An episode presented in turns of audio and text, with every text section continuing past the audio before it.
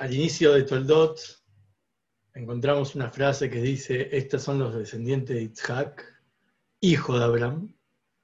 Abraham engendró a Isaac, lo que parece ser redundante la repetición, porque una vez que dice Isaac, hijo de Abraham, entendemos que Abraham es el que lo engendró. ¿Por qué repite?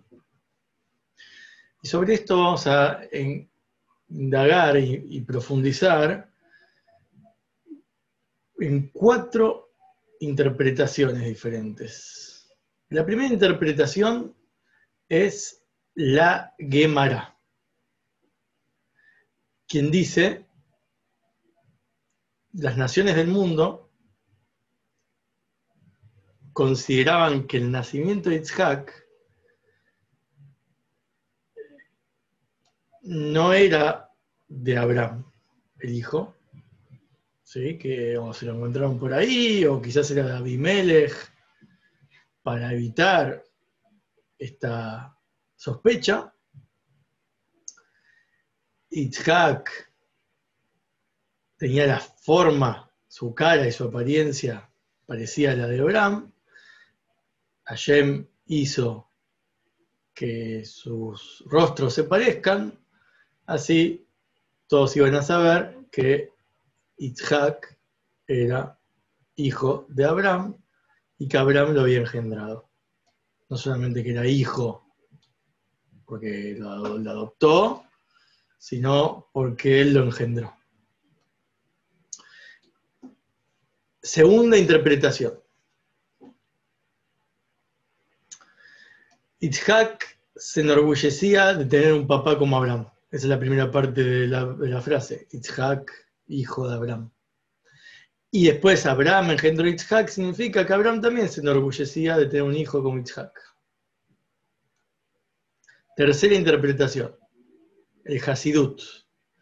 El Hasidut trae que Abraham representa la cualidad de Gesed, de bondad y de amor. Itzhak representa la cualidad o el lineamiento de la Geburah y del temor. Y es bien sabido que hay dos niveles de temor y dos niveles de amor. Hay un temor, por ejemplo, bajo, cuando una persona evita transgredir la voluntad de Dios porque teme a la consecuencia. A veces al principio es una consecuencia eh,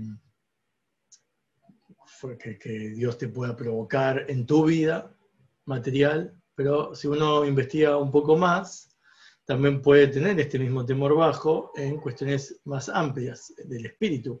Temer, por ejemplo, que tu alma eh, sufra después de, la vida, tenga que pasar por, el, una, etapa de la, refinación del Gainam, etc. Eh, como sea, es un nivel de temor bajo, porque le teme a la consecuencia y por eso le sirve a Dios de esa forma el temor alto es mucho más espiritual y elevado en el sentido de que al contemplar la grandeza de Hashem y la distancia que hay entre un ser eh, creado con, el que te creó, que es inmensamente infinito en distancia a vos, y esa magnanimidad, esa magnitud del creador, te genera un sentimiento de vergüenza y de respeto y por lo tanto vas a evitar transgredir su voluntad por ese respeto a esta entidad tan elevada. No por la consecuencia, sino por el respeto que le tenés. Lo mismo con el amor. El amor ah, bajo es cuando uno sabe las consecuencias positivas, al principio quizás son consecuencias positivas directas, cumplir los mandamientos, que te beneficia en, algún sentido, y por otro lado es la consecuencia más a largo plazo o del alma, el beneficio que trae el alma y al Ganeden, etc. ¿Por qué entonces Hasidut explica así esta frase? Itzhak, hijo de Abraham, es que el temor bajo es lo primero, el primer requisito para el servicio a Dios es importante temer la consecuencia, por más que es un primer paso. Después viene el, amor bajo. Tenés que empezar a apreciar a tu creador y, las consecuencias positivas que tiene, porque si no es como solo evito hacer cosas, pero cómo me conecto positivamente con lo que hay que hacer. Después dice Abraham engendró Itzhak, porque después viene otro nivel de amor, ahí donde sí tenés que empezar a meditar en Dios, así como meditar en Dios te genera un respeto a Él para evitar hacer las cosas negativas, amarlo en el sentido alto, elevado, es amarlo por la apreciación y ese vínculo de querer unirse a Él, estar conectado con Él, con eso que amás. Después viene el temor alto, ¿no? Esta es la explicación que da y trae una, enseñanza directa que es que en esto aprendemos que uno no se puede basar eh, en, un nivel de servicio a Dios basado solo en el amor o solo en, el temor. Y lo que te enseña la frase es, tenés que seguir el lineamiento y el orden de primero Itzhak, hijo de Abraham, y después Abraham engendró Itzhak. Del temor bajo el amor bajo, el amor alto y como requisito para llegar al temor más alto. Esto es como lo engloba Hasidut. Después viene la cuarta interpretación que es la de la Kabbalah, del Zohar. El Zohar trae que Abraham es el alma. Explica que cuando Abraham estaba casado con Sarah, se representan a Abraham como alma y a Sarah como cuerpo. Y cuando muere Sarah, lo que está muriendo es la relación que tiene el alma con su cuerpo, y eh, por lo que entendemos, que eso es para una clase que ya dimos, de Hayei Sarah, pero para poder, si Abraham es el alma, Itzhak es, dice el Zohar, el tzhok, el tanuk, el placer, el deleite, que tiene el, el deleite, es algo que es indistinto del alma. Porque el alma puede tener inteligencia, puede tener relación emocional, eh, pero deleite, deleite es propio de algo más a experimentar en el, como se llama, en el futuro venidero, como se dice, eh, eh, es la recompensa futuro, es el placer. La frase significa, Itzhak, hijo de Abraham, es que en el futuro el alma va a meritar el, el el placer. ¿Y cómo lo va a meditar Abraham engendrando Itzhak. Es el alma por medio de su trabajo en este mundo físico, como veremos eh, en breve, se logra este, extraer este placer del futuro. Bueno, si estos cuatro niveles de interpretación para una misma frase vienen a explicar, cada uno con su manera de explicar, la misma frase, entonces hay una manera de relacionar estas cuatro interpretaciones entre sí. Es decir, una te tiene que llevar a la otra y no son separadas. Y además tiene que eh, servir de enseñanza para todos. Con respecto a la interpretación, las últimas dos, Hasidut y Kabbalah, aprendimos algo. Porque Hasidut enseñó que hay que seguir los lineamientos del Gesed, los lineamientos del amor y los lineamientos del temor, y uno lleva al otro y es complementario, y no puede servir solo con un solo estado de servicio, sino con todos, eh, por algo que ellos son los patriarcas, ¿no? Inclusive Jacob, Jacob no lo explica acá, pero es la cualidad del equilibrio entre estas dos cualidades de amor y temor. Si uno tiene solo amor, está sirviendo a Dios de manera natural, porque le sale, le nace por inercia este tipo de servicio, le pega más, le es más compatible. Y lo mismo con el temor, hay gente que le gusta más eh, el, tema del respeto, el temor, la distancia con su creador.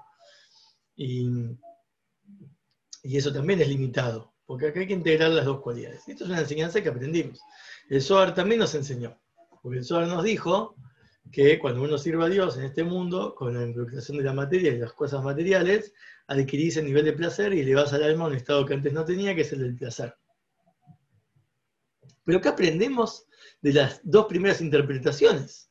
La primera que dijo que el rostro Itzhak fue formado parecido al de Abraham para que no sospechen de que él no era su hijo. Parece ser algo muy personal, histórico, de ellos dos y qué aprendemos para nosotros. Y la segunda, de que ellos se enorgullecían mutuamente de tenerse. Uno, Isaac, que tenía un padre como Abraham y Abraham de un hijo como Isaac. Bueno, y acá viene la clave maravillosa de todo esto. Primero, que los niveles de interpretaciones de los primeros dos nos van a enseñar algo que es que nosotros estamos por encima de la naturaleza. Claro, porque es así. Cuando Abraham, antes de Isaac, ya él producía buenas acciones, generó cambios en la gente, salvó almas, rescató almas, convirtió gente al monoteísmo. Y eso en la Torah se llama descendencia.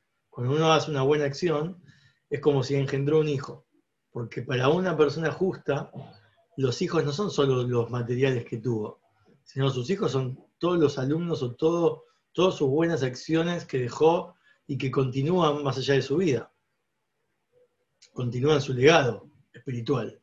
Entonces, en lo espiritual, Abraham era padre ya. Cuando nació Isaac hubo una sospecha. Pará, espera, vos sos un ser espiritual. ¿Desde cuándo vos también lográs que la infertilidad que hasta ahora tenías se transforme eh, milagrosamente y puedas tener un hijo? Eso seguro que fue algo científico. Fuiste a lo de Abimelech, hiciste eh, quizás algún estudio con él, o de hecho quizás la llevaste a Sara con, con Abimelech y tuviste hijo de, de Abimelech. ¿Sí? Como es muy común, uno hace un tratamiento, uno adopta o uno pasa, eh, ¿sí? alquila o, transfiere eh, la semilla de otra persona para uno poder tener hijos. Hay muchos métodos para tener hijos que no sean a nivel tradicional y directo. Por lo tanto, ellos pensaban que todo eso era algo natural y científico, el nacimiento de Isaac, que no era propio de Abraham, no era de su condición espiritual. Por eso la frase primero dice, Isaac es hijo de Abraham. Está bien, sí, nació, tú, tú tenés un hijo, adoptaste o lo hiciste bajo unos tratamientos, pero vos no, trascendiste la naturaleza. Lo que hiciste fue convertir gente espiritualmente porque vos espiritualmente estás. Eh, sí, tenés un don, pero en lo material no. La materia seguía bajo unos patrones y, leyes y, reglas eh, limitadas propias de la naturaleza, no propias de Abraham. No, Abraham engendró Isaac. Su propia espiritualidad y su propio nivel espiritual es lo que engendró también un ser físico de él.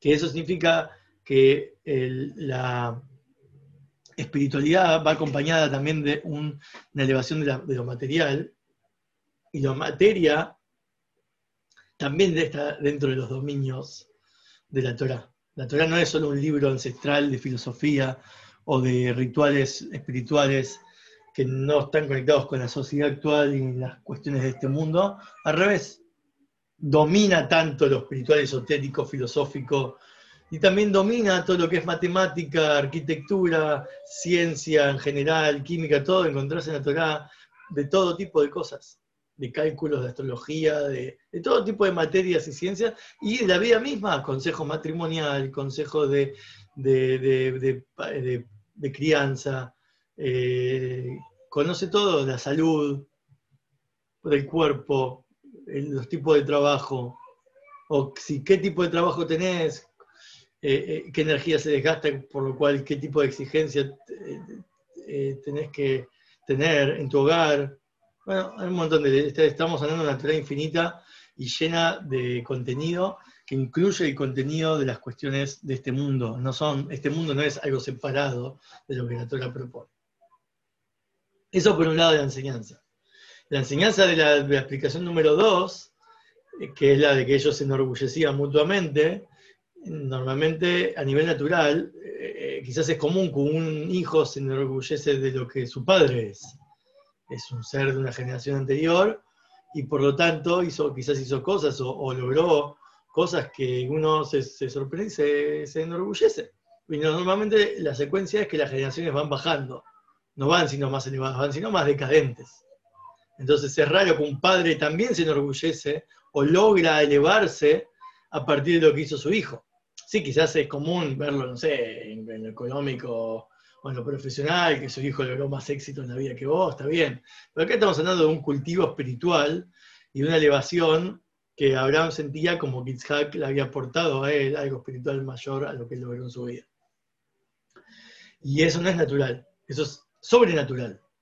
Por eso es una enseñanza que nos dice que quizás uno piensa que dentro del rasgo espiritual existe un orden, una jerarquía. Existe un orden, en el sentido de que eh, em,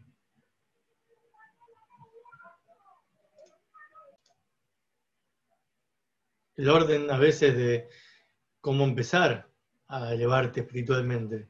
Uno a veces cree que tiene está limitado por una serie, de, una serie de reglas jerárquicas. No, ¿cómo voy a estudiar algo profundo de la Torah si todavía no sé lo básico? Pero no hay reglas. Como se experimenta en un Balteyubá, una persona que vuelve a Dios con fuerza tras haber pasado toda una vida de alejamiento, y uno no sabe cómo va a volver. Hay gente que vuelve primero con las cosas de la vestimenta, cambia eh, eh, algo eh, a nivel superficial y con el tiempo va cambiando a nivel interno, y hay gente que al revés va, va hueso, cambia profundamente como persona y quizás todavía sigue teniendo las mismas relaciones, eh, amistades y el mismo trabajo y la ropa. Y uno no sabe el orden y la secuencia de cómo se experimenta el acercamiento a Dios. Y esa es la enseñanza que nos da, de que por más que uno piensa que las generaciones van decayendo y uno cada vez es menos, y cada vez mientras más crece piensa que tiene menos posibilidades de volver a Dios, porque mientras más años pasaste en este mundo de una cierta manera, sentís que es más difícil volver y ya con eso te, te, cruzás de brazos y ni siquiera lo intentás. Te dice que no, que no hay orden, que uno puede lograr eh, trascender de, cualquier manera y a veces lo que uno parece que es un hijo o una o que uno se siente que a, a comparación con otros más avanzados no está tan conectado, quizás le puede aportar mucho y de hecho lo eleva a las personas que, eran por encima tuyo. Como cuando uno se pone una, corona, eh, eh, que uno no necesita la corona en verdad, porque en todo caso necesitas vestirte más o menos bien, como para realzar un poco más eh, tu estilo de vida, tu personalidad, tu formato, y una corona medio como que está totalmente alejado, un adorno, totalmente alejado de, lo que es realmente la necesidad de una persona, pero sin embargo se dice que la corona es como que te, honorifica, te cambia tu estatus, no es lo mismo ver un rey sin su corona que con su corona, con su corona te das cuenta que él es el rey, y él también se da cuenta porque le pesa y, siente la, responsabilidad eh, de lo que implica esa corona, y por lo tanto se va transformando por dentro solo porque tiene una corona en la cabeza.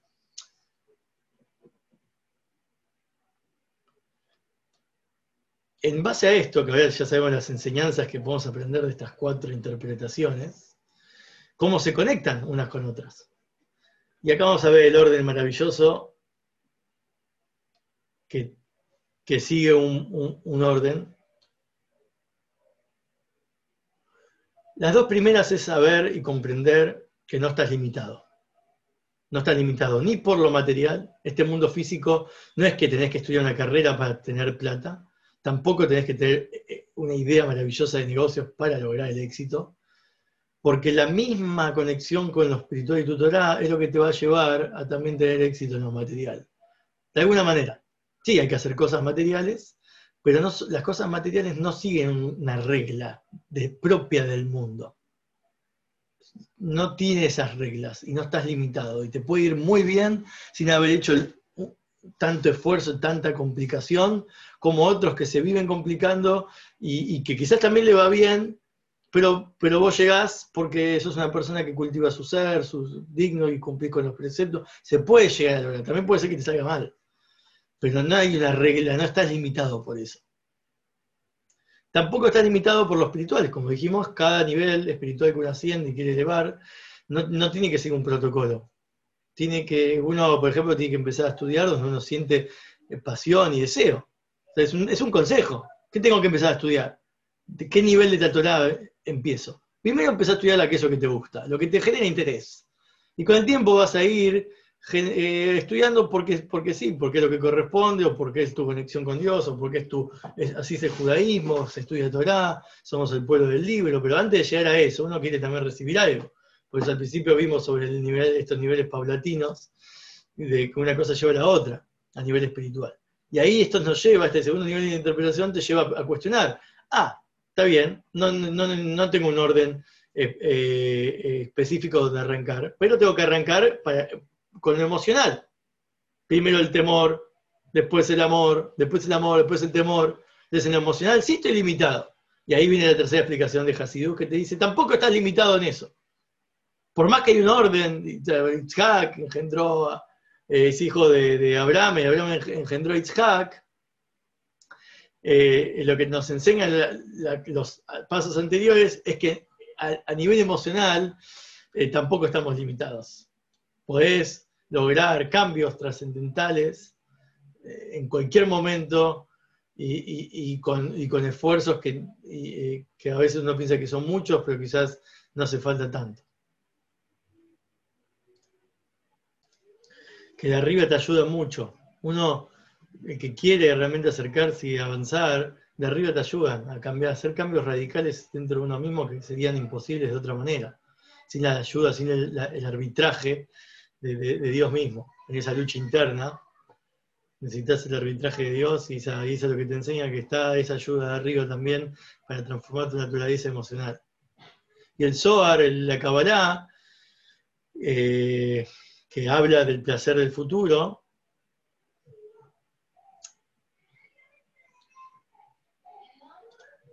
parecería ser que te dice que es una recompensa, ¿no? Que uno hace una mitzvah y hace buenas acciones y en el futuro vas a experimentar la recompensa. En verdad lo que le está diciendo es que la, recompensa de la mitzvah es la mitzvah misma, porque cuando en el futuro te das cuenta que la mitzvah era el placer, contenía ese placer, retroactivamente ya está el placer.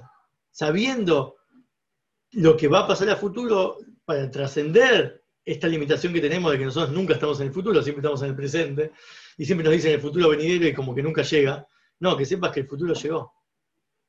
El futuro ya está acá, porque en el futuro te vas a dar cuenta que todos los tiempos es lo mismo. Que todo lo que vos hiciste era la recompensa, no era un medio para un fin. Entonces ya hoy mismo está la recompensa. Y hoy mismo se puede experimentar el placer. Por lo tanto, tampoco estás limitado por el futuro y hacer perseguir siempre la zanahoria que nunca alcanzás. Y siempre es como que estamos esperando un Magías que nunca viene. Que sepas que, es, más, es, más, es al revés invertir la situación. ¿Qué harías ahora y cómo te conducirías si el Mashiach ya estuviese? Tenés que estudiar qué significa que el Mashiach ya está, pues muchos piensan que es dejarlo todo y todo y viva la pepa, y no es así. Al contrario, es volver a reconectarte con, todo lo que hoy en día sé de, de Torah Mitzvot, pero de una forma placentera, que eso es lo que falta muchas veces, que uno hace cosas porque espera eso lograr un resultado, esperás mejorar, esperás beneficios, esperás magías, esperás lograr cosas, pero si, esto ya está, y, entonces, pero el mundo sigue igual, es que sigue, pero para que vos actúes, para que ahora lo disfrutes, para que ahora lo disfrutes. Y eso es el, beneficio de haber refinado el cuerpo, porque como dijo al principio eh, con respecto al Zohar, que eh, el placer se adquiere una vez que el alma trabaja con este mundo físico, trabaja con su cuerpo, trabaja con su alma animal, trabaja con sus cuestiones materiales y circunstancias. Y, esperar que toda esta circunstancia llegue al estado de plenitud y cenit donde se ve lo espiritual y la influencia que vos tuviste se, se pueda nutrir, empieza por darte cuenta que el trabajo de la refinación ya terminó. Y si seguís involucrándote con, vos mismo y con tus dificultades y con tus limitaciones y con el entorno hostil en que te encontrás, que oculta la verdadera esencia del alma, etc., esa involucración tiene que ser para lograr ahí encontrar el placer. ¿Cómo ya está el placer en eso? Por eso hay una frase que dice, ¿de dónde viene la palabra Itzhak? De Tzhuk Asali Elohim. Un chiste me contó Dios, es como Dios me hizo reír cuando dicen Dios, dicen Elohim. Elohim es el nombre que representa el ocultamiento, porque está el nombre que representa lo manifiesto y revelado, que es el nombre Abayá, el Yud Kebab el tetragramatón. Estos dos nombres funcionan como una especie de sol y funda, ¿no? O de capa de ozono. Tipo, está el sol y está lo que hace que filtra el sol para que no te destruya el planeta ni te queme cuando, cuando toma sol. Ese es el Elohim, lo que filtra la existencia de Dios revelada en este mundo para que no te asustes, que Dios te está observando constantemente y todo el tiempo y lo tengas acá y no puedas moverte sin mirarlo de reojo. Entonces tenemos la posibilidad de vivir un mundo donde el Elohim mantiene el status quo de que Hashem no esté tan revelado para poder ir revelándolo de a poco, paulatinamente, para no morir, perder nuestra individualidad y existencia y poder seguir adelante. Pero cuando te dice que el placer me hizo a mí, el chiste o la gracia que me hizo Elohim, significa que es de este ocultamiento donde se adquiere el placer.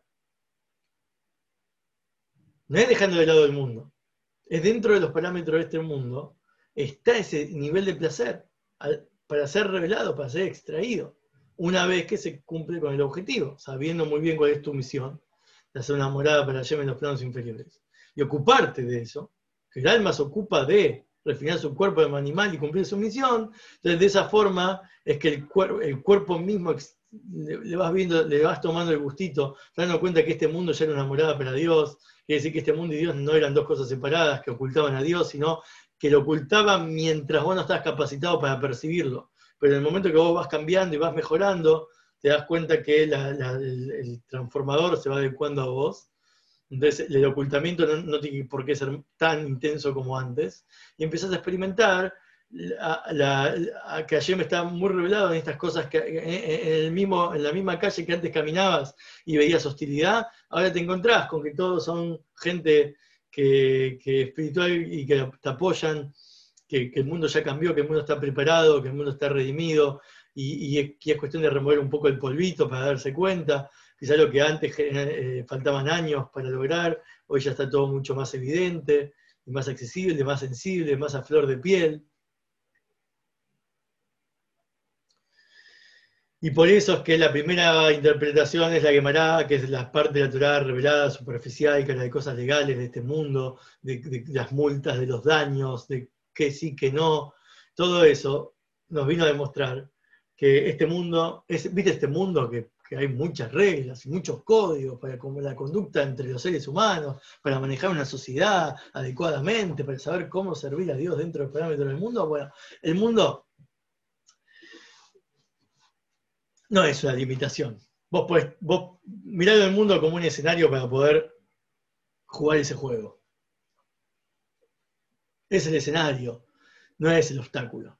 Y después viene la Gadá, la segunda interpretación, que es el conector entre el mundo revelado de la Torá y el mundo oculto. La Gadá te cuenta una historia y te cuenta que Isaac se enorgullecía de su padre y, y el padre se enorgullece de su hijo, que la conexión entre ellos dos es que, con, lo, que dijo antes, este, el mundo físico eh, que es espiritual te lleva a poder también, el mundo físico te enseña cómo trascender la naturaleza de lo espiritual.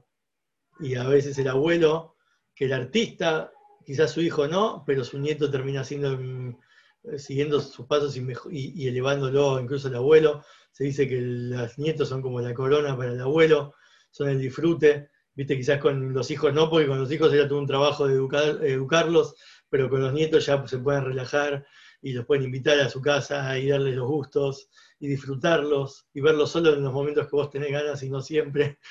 como que los abuelos vienen a disfrutar de sus nietos y los nietos se elevan y le dan placer al abuelo, que es la conexión con todo lo que después viene Hasidus, que es la parte de la Torah que habla más de la persona, de, cómo aprende una persona a servir a Dios con lo que la Torah te enseña y con lo que el mundo te enseña, sabiendo que ya el mundo no es una limitación, sabiendo que el mundo espiritual no tiene unos códigos específicos que tenés que seguir como para salir adelante y elevarte, entonces aprendés con Hasidut de que todo está, eh, todo te vino a ayudar, todo es un aliado, puedes aprender positivamente de todo, hasta de la palabra faraón, hasta de los enemigos de la Torá son amigos, son, son todos aliados, son todos atributos dentro de cada uno. Y después viene el aspecto profundo de la Torá, que nos termina de rematar el final de la película, que nos cuenta que en el futuro experimentemos ese placer, que el placer ya está hoy en día potencialmente para ser experimentado y exprimido, y eso es cuestión de,